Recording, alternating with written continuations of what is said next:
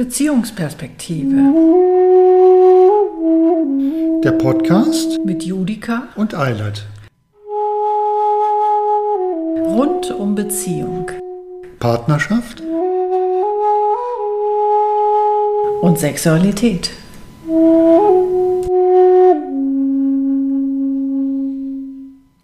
Hallo, ihr lieben Leute. Wir, wir nehmen jetzt ein neues Tischgespräch auf. Und zwar zum Rest des Jahres 2001. Ähm, wir hatten nämlich bei der letzten Folge einen Cliffhanger, weil wir es nur geschafft haben bis zur Geburt unseres Sohnes. ähm, davon könnt ihr in der letzten Folge hören. Ähm, legen wir euch auch nochmal sehr ans Herz. Genau, haben wir ganz ausführlich gemacht. Aber jetzt? Jetzt wollten wir von dem Moment, ab dem unser Sohn auf der Welt war, und zwar noch im Krankenhaus, ähm, weitermachen. Also zumindest war mir das ein Bedürfnis, davon zu erzählen. Genau, es ging nämlich ein bisschen dramatisch noch weiter. Ja, ja. Ich bin jetzt gerade noch so ein bisschen irritiert, weil wir beide hier in Schwarz sitzen. Das hat damit zu tun, dass wir ähm, heute Mittag noch auf einer Beerdigung waren und ich kam da jetzt eben tatsächlich drauf, weil wir mit dem Menschen, der da heute beerdigt wurde, ist der nur wenige Jahre älter war als ich, ähm, zum Zeitpunkt der Geburt unseres Sohnes durchaus noch in Kontakt standen. Ja, auf jeden Fall. Ja, und dann hat sich das im Laufe der Jahre verlaufen. Und es hat mir einfach gerade nochmal so bewusst gemacht, wie wichtig das ist, das Leben zu feiern. Und Außerdem ähm, ist die Frau von ihm, also die, ja, die Frau von ihm ähm, ganz wichtig während der Geburt gewesen oder kurz vor der Geburt. Richtig, von, von ihr hatten wir das letzte Mal nämlich erzählt. Die, das war die Frau, die mit dir äh, während der Geburt noch einen Spaziergang durch den Park gemacht hat. Ähm, genau, dann durch die Wohnung. Und, und, durch die Wohnung mit ihr marschierte stundenlang damit, ähm, ähm, ja, hört das in der letzten Folge. genau, darüber haben wir ausführlich darüber erzählt. Das brauchen wir jetzt nicht nochmal. Ja, das, das stimmt.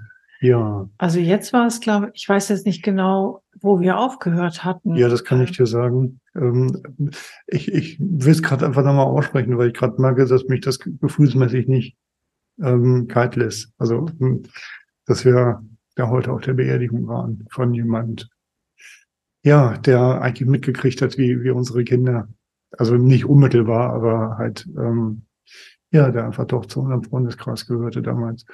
Ja. Ja, ähm, aber ich komme jetzt mal zurück. Ähm, wir hatten ja beim letzten Mal davon gesprochen, dass das eine sehr lange Geburt war.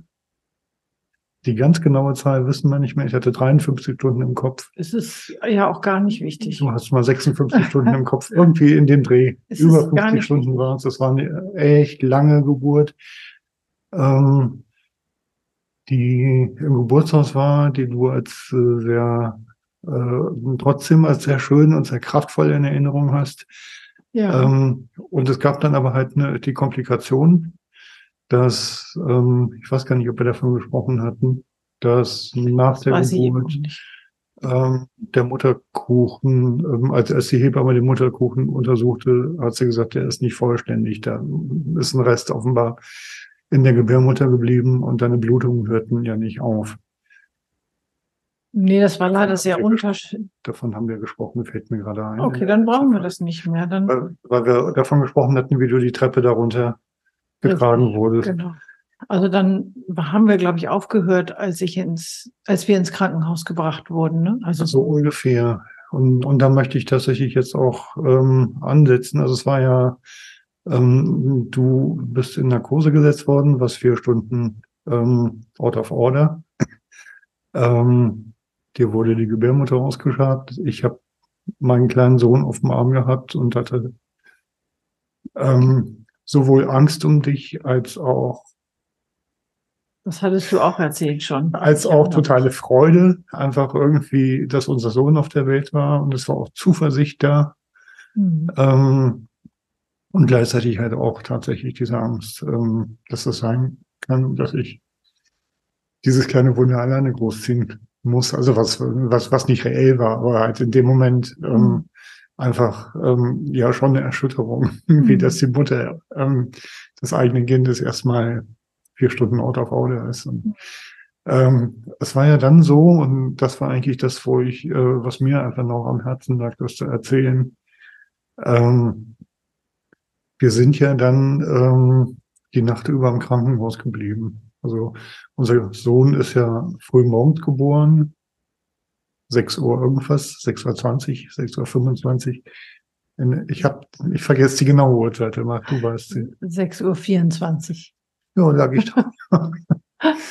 ich glaube, das würde für ein Horoskop es reichen. Ja. ja. Ähm, das war ja also dann, dann morgens, das war dann so mittags, als du so allmählich wieder wach wurdest aus der Narkose, müsste es so gewesen sein. Dann gab es dann noch die, die erste Untersuchung, die U1. Äh, nee, genau. die, die U2. Die U1 hat, glaube ich, die Hebamme direkt bei der Geburt gemacht. Ne? Ja, ich glaube, das hat sie direkt da gemacht. Ja. Und dann gab es wahrscheinlich die U2. Also ich, ich muss sagen, also ich bin nach der, nach der Narkose, habe ich erst mal eine Zeit lang gebraucht. Mhm. Da kann ich mich auch an ja. keine Zeiten oder so erinnern. Ja, ja. Völlig keine klar. Ahnung, ob völlig ich Mittag klar. oder sonst wie war. Völlig klar. Das war ja auch für mich äh, ein totaler Ausnahmezustand. Ich war ja auch völlig übermüdet nach, nach drei ähm, mehr oder weniger durchgemachten Nächten, die wir mit, äh, mit Wehen zugebracht haben ähm, beziehungsweise du mit wem zugebracht hast und dich, die dabei begleitet habe. Ähm, und dann war es aber halt so, dass klar war, du wirst die Nacht über ähm, im, im, Krankenhaus bleiben. Und, und, natürlich, oder was heißt natürlich, ich durfte auch mit. Damals äh, war das äh, in Ordnung und auch unser kleiner Sohn. Ähm, es war nur auf der Säuglingsstation kein Zimmer mehr frei und wir kamen, glaube ich, entweder auf die gynäkologische oder auf die onkologische. Also ich weiß es nicht. Jedenfalls da, wo ein Zimmer frei war, haben sie uns reingesteckt. Da standen zwei Krankenhausbetten und es wurde dann noch so ein, so ein Glaskastenbett reingeschoben, wo äh, unser Sohn hätte draufgelegt werden können. Und da bracht tatsächlich bei mir so der Löweninstinkt durch. Also der, man spricht ja so eigentlich eher von Löwenmüttern, aber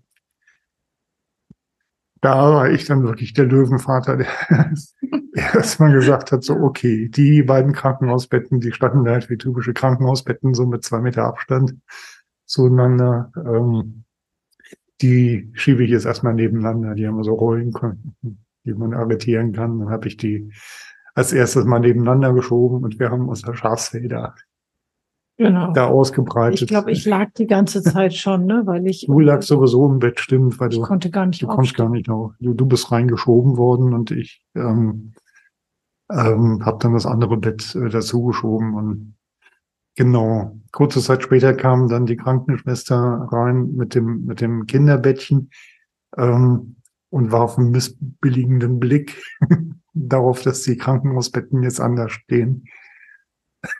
Und ähm, ja, ja, und, und ich glaube, ich habe dann auch, auch, gleich gesagt, also äh, das Kinderbett brauchen wir nicht so. Das ist ein Neugeborenes, das gehört, das gehört in die Nähe zur Mutter und nicht. Ja, ja, du, das war, auch so eine, das, das war auch so eine Phase, wo, wo du jetzt nicht so ungeheuer diplomatisch warst. Also später warst du ja viel diplomatischer in deinem Leben und, ähm, äh, und das war so eine richtig. Äh, ja, aber da muss ich wirklich. So gekämpft.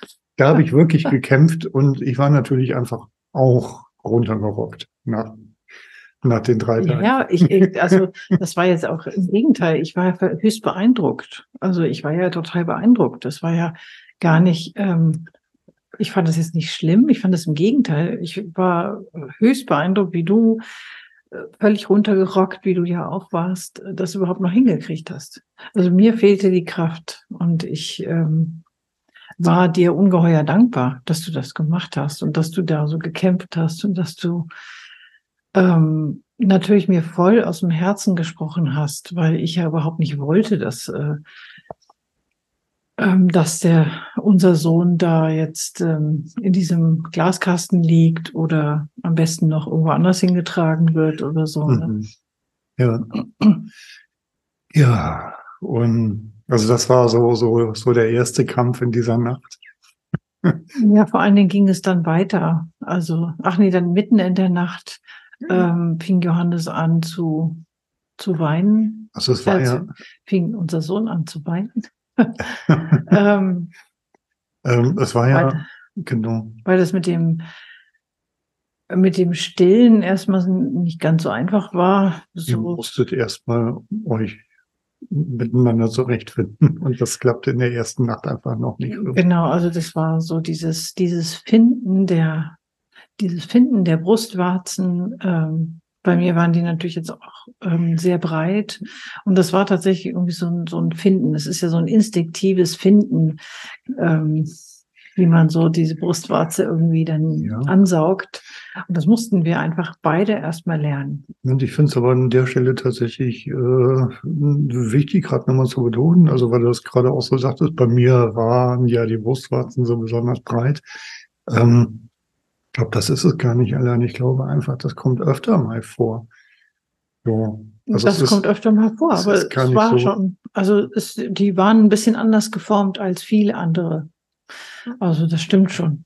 Ja, ja, also wie auch immer. Jedenfalls, äh, das also ich, ich, äh, ich sage das jetzt deshalb, weil bei unserer Tochter, die zwei Jahre später kam, war das ja überhaupt kein Thema. Erstens, ja, also äh, es nicht, aber ich meine, die waren da schon, äh, also das, die waren da schon geformt. Also mehr geformt. Das hat sich einfach bemerkbar gemacht. Das kann natürlich sein. Also es war auf jeden Fall so. Hm. Denn ähm, also es war einfach sozusagen dieses ähm, sich einfach aufeinander einzustellen. Und das hat ein bisschen gedauert. Also es war eben nicht so, es ging nicht so schnell. Es ging am Anfang auch wirklich ähm, erstmal noch gar nicht. Also es dauerte auch ein bisschen, bis, bis die Milch überhaupt floss. Und ähm, das hat erstmal so ein bisschen zur Verzweiflung unseres Kindes gesorgt. Also, das ist natürlich einfach auch eine blöde Geschichte, wenn erstmal die rettende Milch nicht kommt. Ja, Klar. ja. Und wir, ähm, also für uns war es ja auch nicht ganz so easy, aber ähm, was auf jeden Fall ähm, klar war, ähm, also wir waren bei unserem Kind natürlich, ähm, war es auch nicht ganz so easy, aber äh, wir hätten von uns aus jedenfalls nie das in Erwägung gezogen, was dann die Nachtschwester an uns rangetragen hat, die nämlich irgendwann dann reinkam und meinte, das ginge nicht, dass, dass äh, unser Kind da die ganze Zeit schrie, weil im Nachbarzimmer ähm, eine Frau wäre, die morgen früh operiert wird und die bräuchte ihren Schlaf. Mhm. So, ich habe natürlich großes Verständnis äh, für die Frau gehabt, äh, die am nächsten Tag operiert wird, aber ähm, als Vater eines Neugeborenen ähm, ähm, ist mir das Leben meines Kindes wichtiger und auch wie es das zukünftig lebt. Und die Ansage der Krankenschwester, die dann sagte, also ich schlage Ihnen vor, wir nehmen das Kind mit runter auf die Säuglingsstation und da kriegt es dann die Flasche. Ähm, muss Ihnen dann allerdings sagen, es wird danach nie wieder an die Brust gehen. Mhm. So. Und da musste ich wirklich sehr bestimmt werden. Ich glaube, ich bin nicht laut geworden, aber vielleicht bin ich auch doch laut geworden. Eigentlich doch. Ja, du bist eigentlich doch laut geworden. Also es war einfach, ähm, das äh, ging mir echt zu weit und da war echt eine Grenze überschritten ähm, für mich. Ja, und dann ging es ja noch weiter. Also sie kam ja dann irgendwie zu mir, während ich irgendwie versuchte, ähm, mein Kind zu stillen und das aber eben einfach noch nicht funktionierte. Also das war, das dauerte einfach noch ein bisschen und äh, dann guckte sie und meinte, na, mit ihren Brustwarzen sehe ich auch echt schwarz. Also das, das klappt sowieso nicht. Oh, wie, wie asozial. Ja. Sorry, dass ich das so sage. Das ist Ja. echt.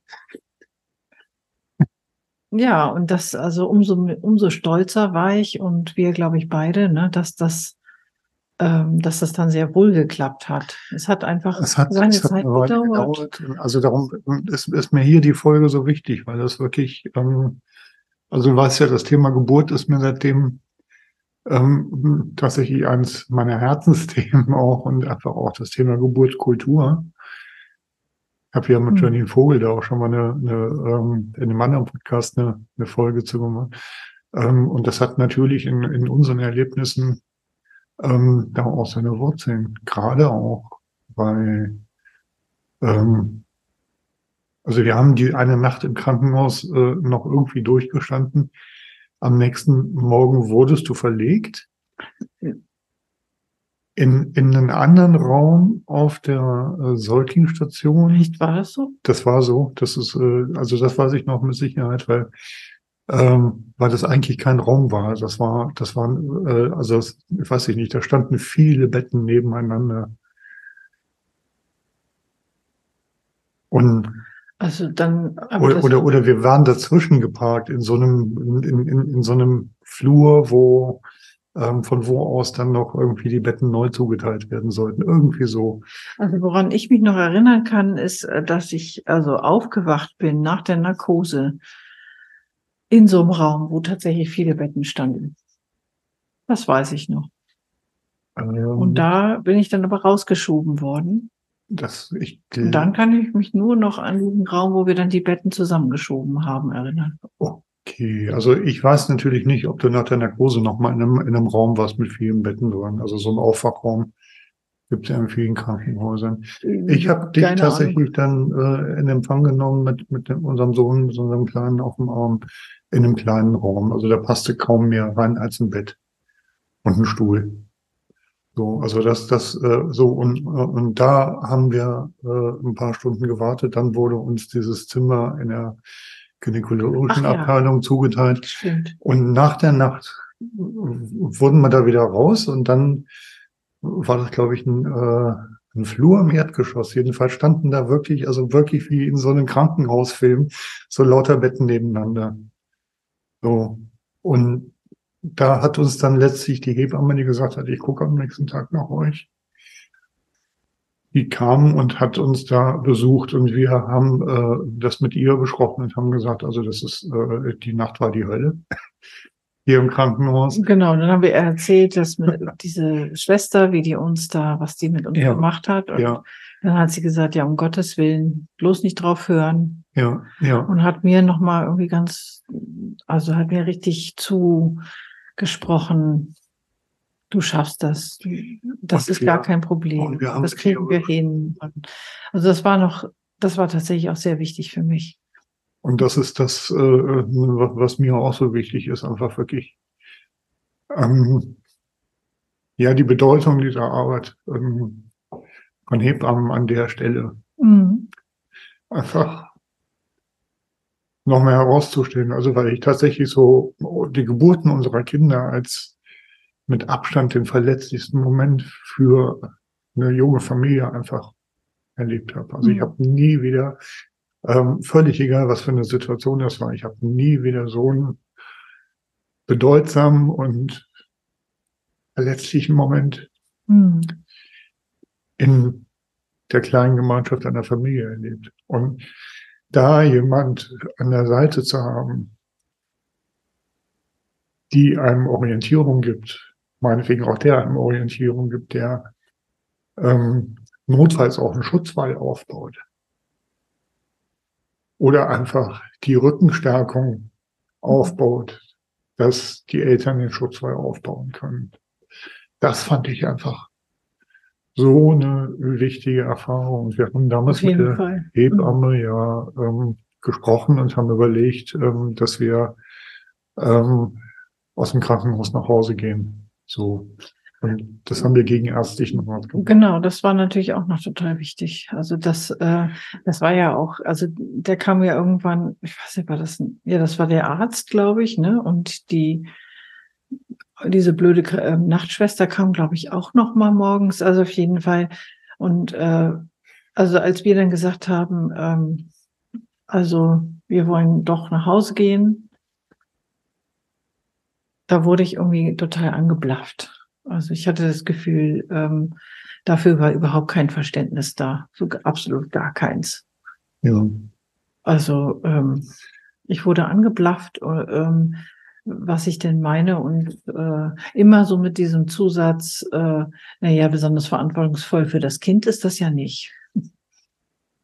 Also da müsste man ja doch eher vernünftig sein und dann lieber noch eine Nacht da bleiben, weil es doch fürs Kind viel, viel besser wäre. Ja, vielen Dank. genau, und die Hebamme hat da genau uns ähm, völlig unterstützt und hat gesagt, also hört da nicht drauf, das sind gängige Meinungen im Krankenhaus ja. und ihr müsst, ihr seid jetzt eine kleine Familie und ihr müsst den Staat so gut hinkriegen, wie ihr könnt, wie ihr könnt und so familiär wie möglich. Und das ist einfach ein wichtiger Punkt, also ein wichtiger hm. Start ins Leben. Ja.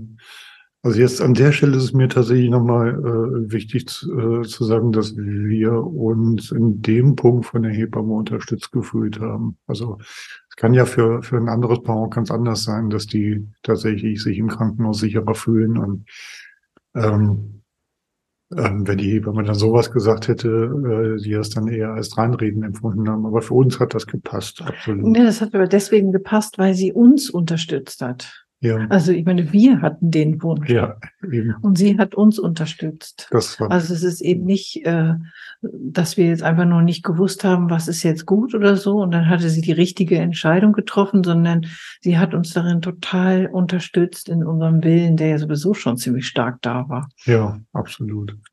Und also ganz kurz, was mir noch wichtig war, ähm, ich hatte ja so einen, so einen starken Blutverlust und deswegen war mein Eisenwert irgendwo sonst wo im Keller.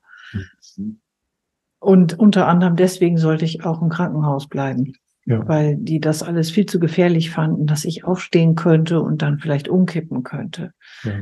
Und dann gab es eine Krankengymnastin, also eine Physiotherapeutin, die mich da auch so wunderbar unterstützt hat.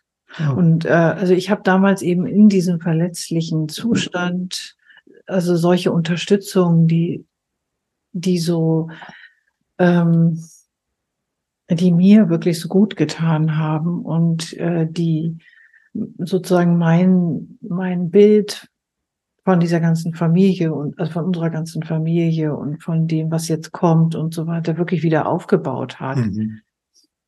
Ähm, das habe ich als unglaublich wohltuend empfunden. Mhm.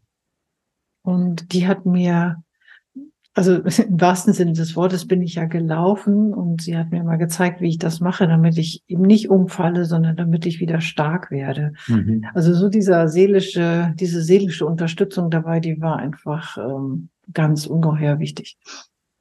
Also die und eben die Hebamme, die beiden, ja. waren so die ersten wichtigen Unterstützer. Mhm. Ja, dann sind wir nach Hause, tatsächlich, gegen ärztlichen Rat. Genau. Und was mir aus der Zeit einfällt, du hast tatsächlich äh, praktisch die ganze Zeit im Bett gelegen, weil du mit deinen Eisenwerten so im Keller warst, dass, äh, dass du dich einfach mal kurz aufgesetzt hast oder mal auf Toilette gegangen bist, vielleicht mal unter die Dusche, aber ähm, ja, also einmal ähm, hat dir von der Geburt noch äh, ziemlich lang alles wehgetan, auch nach dem Dammriss und, und dem Nähen und all das. Das hat ja eine Weile gebraucht. Ähm, in den ersten Wochen habe ich dann immer das Kind gewickelt. Mhm. Ähm, ich hatte mir ja äh, drei Wochen freigenommen. So, ich war ja damals. Ja, das war echt gut. Äh, selbstständig, aber als Subunternehmer auch selbstständig für eine Firma und ähm, das ging aber, ich konnte das machen. Ähm, und das war auch sowohl für, für, für euch beide gut, aber es war auch für mich einfach gut, weil es einfach ähm, für mich wichtig war, mit euch beiden zusammenzuwachsen. So, dass wir uns neu finden. Allerdings war ich dann nach drei Wochen auch so runtergerockt. Also ich habe dann irgendwann äh, habe ich ja dann auch doch wieder angefangen zu arbeiten. Ich glaube nicht mehr ganz so Vollzeit wie vorher, einfach weil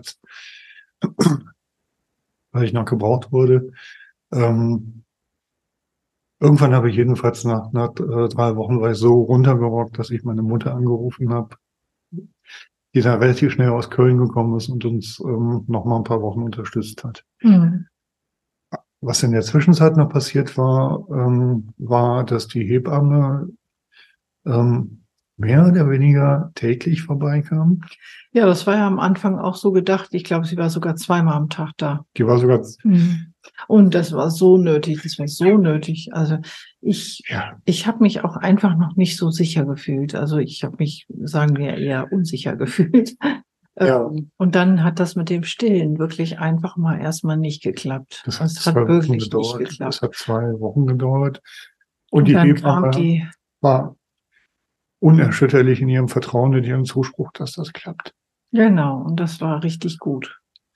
Und es klappte dann auch immer besser. Aber erstmal war, ähm, war diese Untersuchung, diese U3, war das schon? Oder U2? Nee, U2. U3, weißt du das? Ach, keine Ahnung. Also für, für, für Leute, die keine Kinder haben, sage ich das jetzt nochmal kurz. Ähm, wenn man äh, äh, wenn man Neugeborenes hat, dann, äh, also das sind, sind Untersuchungen, die im Laufe einer Kindheitsentwicklung halt äh, vorgeschrieben sind. Das fängt an mit der U1 gleich nach der Geburt. Ähm, die U2, 3 sind relativ dicht nach der Geburt, also innerhalb der nächsten Wochen. Und ähm, ich glaube, das gibt es U7 oder so. Das ist dann irgendwie so ein Grundschulalter. Und, ja, und es gibt dann noch mal eine im Jugendalter.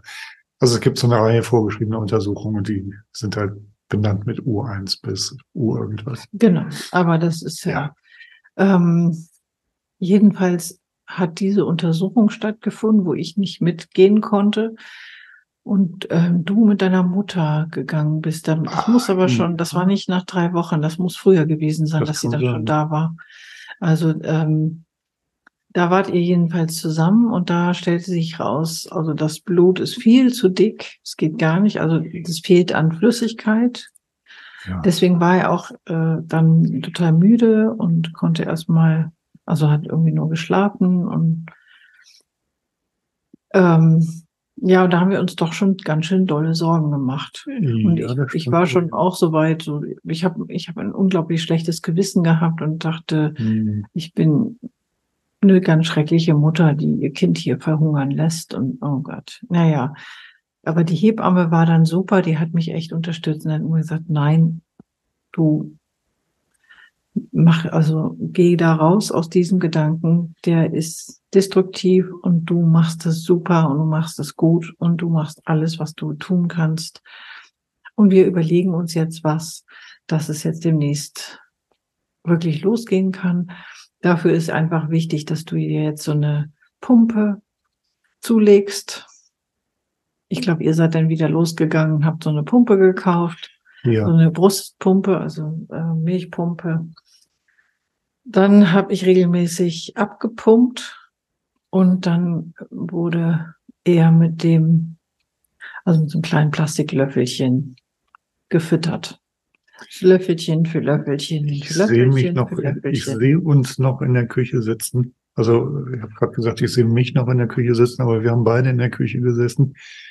Weiß ich noch, auf der Theke ähm, stand dann so ein kleines Porzellanschälchen, wo wir die abgepumpte Milch reingefüllt mhm. hatten und dann mit einem Plastiklöffel. Genau. Ja. Und das hat gut funktioniert. Es war mühsam, es war sehr mühsam, es war absolut mühsam. Und es war aber die Rettung, um eben nicht sofort auf Flasche umzustellen und damit das Stillen völlig vergessen zu können, sondern es war tatsächlich eine Möglichkeit, ins Stillen ganz sanft wieder zu überführen. Und mhm. Also für mich war das tatsächlich auch total wichtig, weil ich, weil ich ja nicht gestillt worden bin. Ich bin ja wirklich von Anfang an Flaschenkind gewesen. Ich auch. genau. Und äh, ja.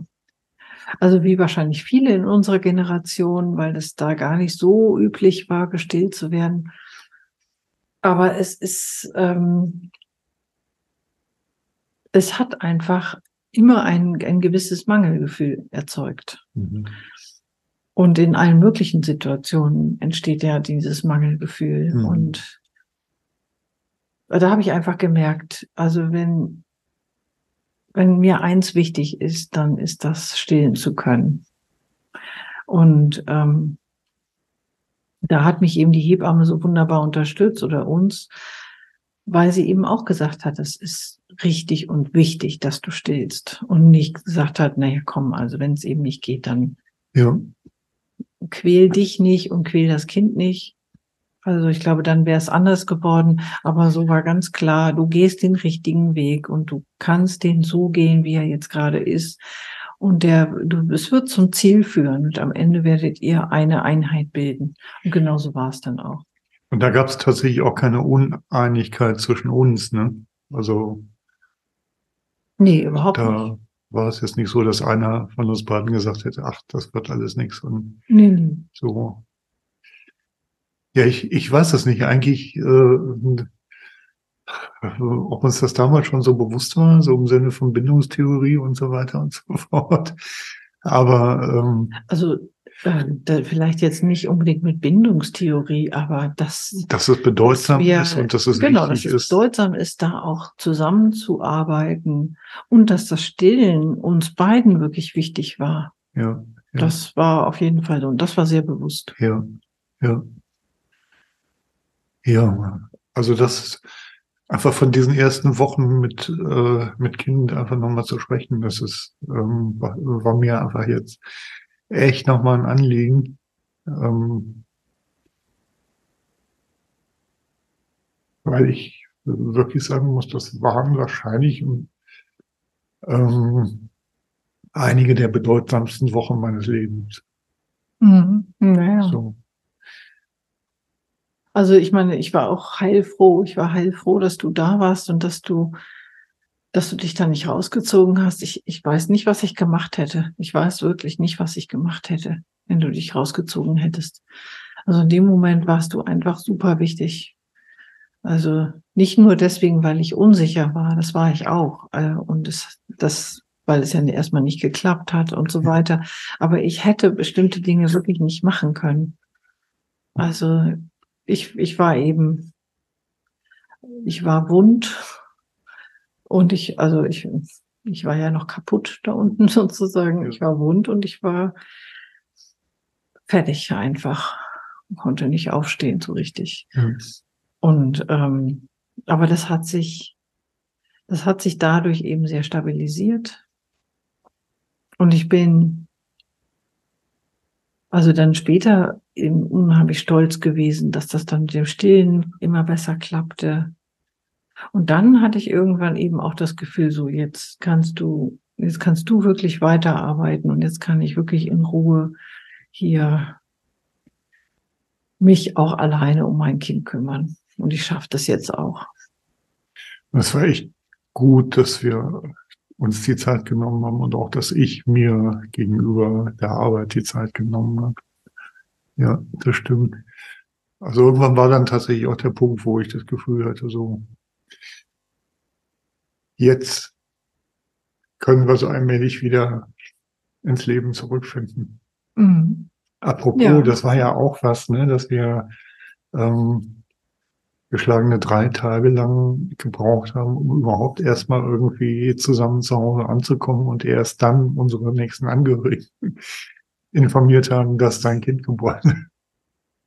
Also, dass das Kind Ja, jetzt ja. da ist, ne? Ich Also- muss mal kurz einen Cut machen und mehr Taschentücher holen. Einfach sehr emotional. ja. Und wie immer weinst du mehr als ich. Äh, Das ist auch eben nur mal so. ja, so bin ich. So bin ich, so kennt man und so liebt man mich.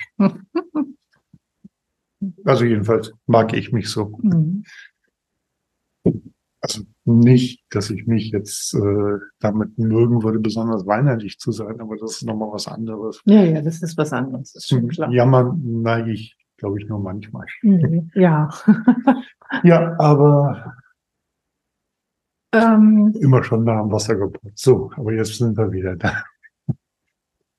ähm, also es waren so die wichtigsten Sachen, was mir so zur Geburt noch einfällt, also die, zu, zu dem danach. Ja, jetzt können wir einfach nochmal gucken, wie ging es im Rest des Jahres weiter. Also klar, irgendwann, als wir dann mal irgendwie fitter waren, sind wir dann mal nach Köln gefahren und nach in die Nähe von Köln, wo deine Eltern gewohnt haben. Also haben wir bestimmt in dem Jahr mal gemacht. Ach so, wir sind mit, da war, Johann, da war er zweieinhalb Monate, da waren wir in Nidda. Stimmt, stimmt. Da. Ich glaube, das war die erste Fahrt, oder? Ja, das kann sein. Ich weiß es gerade nicht mehr. Ja, das war die erste Fahrt in, äh, ja. Ja. Da fing dann so ein bisschen neurodermitisch schon an. Ja, das war dann das nächste Thema, was etwas, was wir ja uns sehnlichst, sehnlichst im Voraus gewünscht haben. Unser Kind möge doch bitte nicht die Neurodermitis von uns erben. Ähm, genau. Haben wir damit möglicherweise direkt ins Feld geführt. also wir waren jedenfalls absolut nicht gelassen damit, mit dem Thema. Wir haben wirklich gedacht, wir könnten das versuchen zu vermeiden und das hat echt alle Gelassenheit weggenommen, ja. Und es kann sein, dass es dadurch so wirklich übertragen wurde. Ja. ähm, ja, da fällt mir jetzt gerade im Moment ähm, aber gar nicht mehr so wahnsinnig viel zu ein, außer, ja, stimmt, das hat uns beschäftigt und das fing tatsächlich, als wir da so mit, als er so zweieinhalb war, im Urlaub waren, da merkten wir, dass das in den, wir haben ja mhm, noch so genau. richtig Babyspeck unter den Halsfalten, so ähm, zwischen den Speckröllchen da. Ähm, da hatte er mittlerweile Babyspeck. Also mhm. so, da war er dann, stand er wirklich äh, ganz gut im Futter. Also da, als, als es dann beim Stillen geklappt hat, hat, hat das halt auch einfach wirklich ja. geklappt. Stillkinder sind ja auch, sind ja so kleine Michelin-Männchen. so ja, ist das ja. ja. ja und da ging es aber dann halt tatsächlich schon los und ähm, wir haben uns da Gedanken gemacht. Ähm, aber ich meine, so richtig, richtig deut Thema geworden wäre das eigentlich dann erst im nächsten Jahr. Was, was mir jetzt einfach aus meiner Perspektive noch einfällt, ist, dass ähm, ihr zwei halt einfach eine äh, sehr symbiotische Einheit wart. Und ähm, ich will nicht sagen, dass ich darunter gelitten habe. Es war jetzt zu der Zeit auch noch nicht so, glaube ich, dass ich ähm, äh, sehr darunter gelitten habe, dass, also wir haben in der Zeit ja praktisch keinen Sex gehabt. Also das war ja auch, auch äh, total verständlich, weil, weil es dir einfach noch wehtat. Mhm. Ähm, einfach. Ähm, ich war noch wund. Du warst einfach noch wund. Also ja, ja. Und ich glaube, selbst nachdem es äh, äußerlich abgeheilt war, war es halt einfach noch was, was zu verarbeiten war auch innerlich, also körperlich, innerlich auch, denke ich mal. Ähm, und natürlich auch seelisch, innerlich. Das kam alles zusammen. Mhm. Also. Und was, äh, aber Thema Sexualität, dann für, also weiß ich nicht, also dazu war ich, glaube ich, einfach auch zu erfüllt vom, vom Vatersein, vom Familiensein. Also es war ja trotzdem so, dass äh, obwohl ihr ähm, eine symbiotische Einheit war, hatte ich ja trotzdem ähm, ähm, war es ja auch mein Sohn und, und ich hatte, hatte ähm, einen Zugang zu meinem Sohn und konnte ihn auf dem Arm haben und habe mich wirklich ähm, echt gefreut, wenn ich von der Arbeit kam, irgendwie ähm, dann, dann äh, von euch beiden empfangen werden zu können. So. Und das war, das war echt schön. Und dann war es halt einfach so, ihr habt halt einfach äh, ähm, dann irgendwie auch so viel nachholen gehabt, auch, auch, auch stillmäßig und ähm, körperkontaktmäßig ähm, wart ihr ja eine Einheit, wie es eigentlich ja auch sein sollte für, für Neugeborene, dass sie viel, viel Körperkontakt haben. Ähm, und ich habe es eigentlich gerne gesehen, und gleichzeitig war es ähm, für mich dann einfach auch die Gelegenheit, dass ich wusste, ihr zwei seid gut miteinander versorgt. Und ich war ja irgendwie mit dem Kontrabass zu der Zeit mhm. ganz begeistert dabei. Ich glaube, da hatte ich den neuen Kontrabass noch nicht. Äh, nee, den hast du da noch nicht. Der, der, der wurde erst fertig äh, Ende 21. Du meinst so, 2001? Äh, äh, zu Ende 2001. ich, äh, ich komme mit den Zahlen durcheinander. Genau. Ende 2001 wurde der Kontrabass fertig, den, den ich mir habe bauen lassen. Ähm, und dann habe ich halt einfach irgendwie ähm, da mit Feuer einfach nochmal durchgestartet und habe richtig, richtig viel Bass geübt. Und war ab und zu auch mal auf Sessions oder so, aber das war wirklich einfach in so einem äh, schönen, guten Gefühl, euch geht's gut, ihr seid da, ich war auch da und ähm, aber ähm, also es war irgendwie schon klar, ihr zwei seid einfach so symbiotisch miteinander. Ähm, und die, also da habe ich einfach äh, auch die Zeit genossen, ähm, mich voll in das Thema ähm, Jazz und Kontrabass reinstürzen zu können und da ähm, zu üben. Und ich weiß noch, dass ich damals äh, noch, noch Kontrabassunterricht hatte bei einem äh, sehr lieben Menschen und einem sehr guten Jazzbassisten. Und der sagte mal zu mir, nachdem wir mal irgendwie uns zum gemeinsamen Essen getroffen hatten, äh, sagte er, als ich das nächste Mal zum Unterricht zu ihm kam, ähm, ähm, also du bist mit Abstand der, ähm, der angenehmste Papa, den ich kenne. ich sage, ey, warum das denn? Oder ähm, ja, und dann meinte er, ähm, ja, du sprichst nicht permanent von deinem Kind. und das war tatsächlich tatsächlich so, dass wir, dass es total schön war, dass er da war, aber irgendwie ähm, war das eher so eine Freude, die wir unter uns geteilt haben und die wir nicht jedem unter ja. die Nase reiben. Da waren wir beide so. Haben. Da, da waren wir beide so. Mhm. Also was für mich ja auch wichtig war, war ähm, jetzt nicht völlig aus der Welt zu sein. Also sozusagen nicht irgendwie versuchen, das Kind um sieben schlafen zu legen und dann ist ab sieben die Welt zu Ende und ich sitze zu Hause und mhm weiß nichts anzufangen und so, sondern ich bin gerade in den ersten Monaten unglaublich gerne irgendwo hingegangen. Zu jeder Tages- und Nachtzeit, ne? Ja, Mehr oder weniger. Hab, also nachts jetzt nicht, hast du auch geschlafen. Ich habe ihn mitgenommen und, und er hat immer mal so zehn Minuten hier und zehn Minuten da geschlafen und ansonsten war er wach und mhm. äh, der Rhythmus war sowieso völlig durcheinander.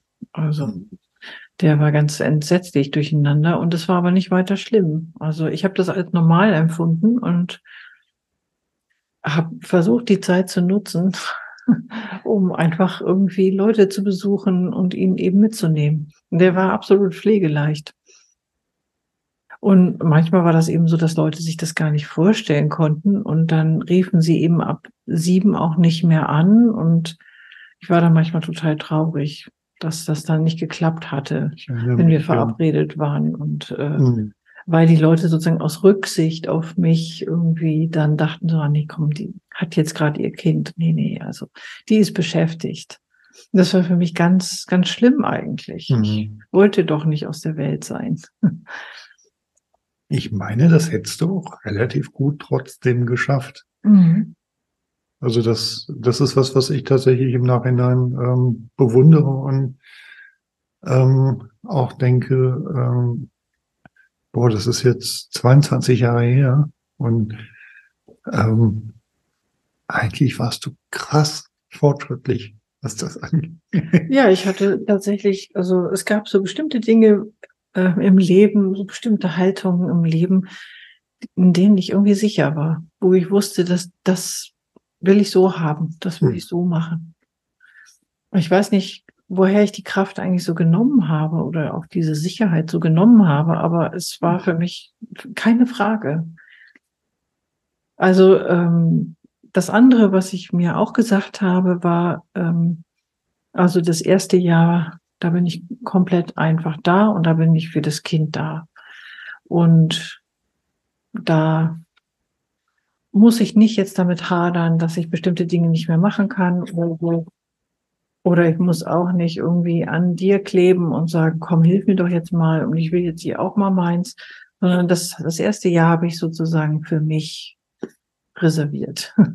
also das war klar, da bin ich voll und ganz für das Kind da und und dann war es auch total gut, dass du eben auch deinen Kontrabass hattest. Also es war einfach gut zu wissen, so du sorgst für dich, dir geht's gut. Es war einerseits natürlich, dass ich merkte, irgendwie, ich kann mich nicht zerreißen und es kommt ganz schnell, so dieser Zwiespalt mhm. äh, zwischen Mann und Kind. Das kennen andere Mütter ja auch. Mhm. ähm, und das war dadurch viel weniger. Und äh, das war, das war für mich natürlich auch trotzdem eine Erleichterung zu wissen, ich darf mich jetzt auch voll und ganz um das Kind kümmern und ich darf mich voll und ganz darauf konzentrieren. Mhm.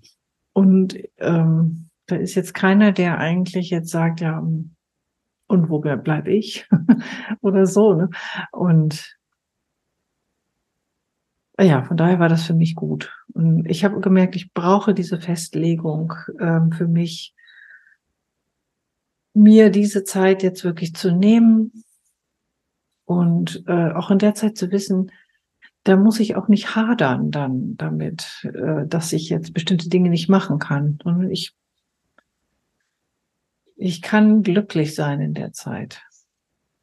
Das ist mir gut gelungen. Ich war ganz stolz und hm. genau. Und wichtig war eben für mich dann auch einfach rauszugehen und mit Kind. Also der gehörte dazu. Der gehörte ja. absolut dazu. Ja. Ich habe eher manchmal es übertrieben mit dem Nicht-Ablegen. ja, ja, das ist dann, glaube ich, schon was für das Jahr 2002. Ähm, naja, ich meine, er ist ja im Mai geboren. Ja. Das heißt, da ist ein Dreivierteljahr noch 2001 gewesen. Und in der ganzen Zeit hat das genau stattgefunden.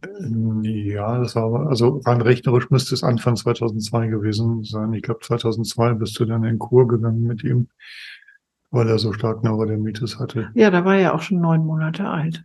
Da, ich rede aber von den ersten Monaten. Und ich habe jetzt äh, von dem Moment geredet, wo das, äh, wo das Thema wurde, dass es dir schwerfällt, ihn abzulegen. Ja, das war aber trotzdem auch in der Zeit schon. Dass es dir schwer fiel, ihn abzulegen, ja. Mhm. ja also ja. war auch schon trotzdem vorher schon, meine ich. Mhm. Ach so, ja, ja, das. Nicht erst.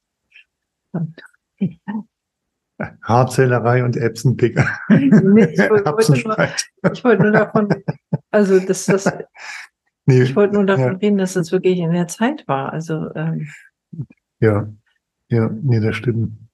Also ich meine, in der ersten Zeit entwickelt sich ja so ein Kind auch rasant schnell. Also mit neun Monaten ist es ein anderes Kind als als Neugeborenes. Aber also sowas also komplett. Von, ja. Und äh, also da ist es von Woche zu Woche ja. entwickelt es sich. Deswegen hm. ist dieses, diese ersten Monate, also als, als er dann vier Wochen alt war und dann war irgendwann zwei Monate alt, das war unglaublich. Ja. Und dann erst, also mit, mit ein paar Monaten, also als er dann sechs Monate alt war, da war es dann vielleicht erstmal wieder ein Unterschied, als er neun Monate alt war. Also da wurde es dann allmählich ein bisschen länger, hm, die absolut, Zeitspanne. Ja. Aber die ersten Monate, also da waren es Tage, Wochen, also genau, aber das von daher spielt sich das alles noch in diesem ersten Jahr ab. Mhm. Mhm. Ja, aber ich glaube, wir sind durch trotzdem mit dem ja, Jahr 2001. Auch nicht ein. Ja. Und das war jetzt doch nochmal ziemlich gehaltvoll. Also das Jahr 2001 sind tatsächlich zwei Folgen geworden. Mhm. Und das finde ich völlig in Ordnung, weil es einfach, also für mich war es jetzt auch wirklich einfach auch nochmal schön und wie man einen Taschentuchverschleiß sich auch wieder sehr berührt. Ja, das stimmt. Ja. Ja, ja also im Grunde genommen wäre es jetzt eigentlich gut, gleich die zweite Geburt mit anzufügen, weil das ja für mich dann eine Einheit wurde. Also. Ja, ja. Lass uns das für die nächste Folge aufheben. Mhm. Ich wollte nur sagen, also. Ja. Ja. Das ist, äh, also ja, es war was ganz Besonderes. Ja. Da sprechen wir dann im Jahr 2003 von. Damit machen wir einfach mal einen Punkt für heute. Und Genau, wir sehen uns nächste Mal 2002, vielleicht auch schon 2003. das klingt jetzt sehr nach Wieder. Zeitmaschine. Wir sehen uns 2002 wieder. Genau, wir reisen zurück in die Vergangenheit über zehnte Sekunden hinweg. Genau. Bis dahin erstmal alles Genau. Liebe Bis und dann. tschüss. Tschüss.